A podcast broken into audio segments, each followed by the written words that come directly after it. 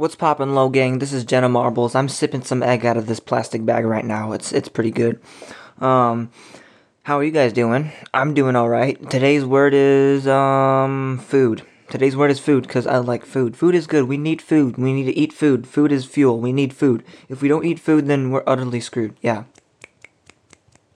Yeah, we're utterly screwed if we don't have food. So eggs, potatoes, chicken, rice, um, um, I, that's all the food I know. Pizza, burgers, hamburgers, cheese, um, salad, um, ibuprofen, food. We like food is good for you. So make sure you don't eat too much because overeating is unhealthy. Don't like make sure you moderate how much you eat and all that kind of stuff.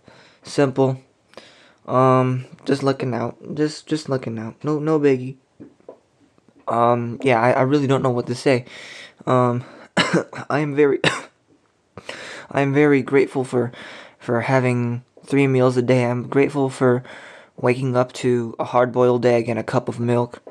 I'm grateful for the school hamburgers and their fries. I am also grateful for the school wraps that they give you. I am grateful for um when they run out of food at the very end when I'm at the end of the line and they don't have anything good. Uh I love that.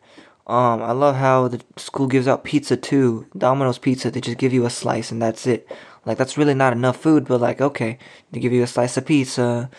Um I'm also grateful for my dinner which consists of um rice and eggs and chicken and uh beef and uh all that kind of stuff. I'm also grateful for this far the Fairlife nutrition plan um protein shake. It's so good. Oh my gosh, this is so good. It's it's so sweet and it's Oh my gosh. That is good. Mhm. Oh yeah, I'm, I'm, I'm gonna take another sip. Hold up.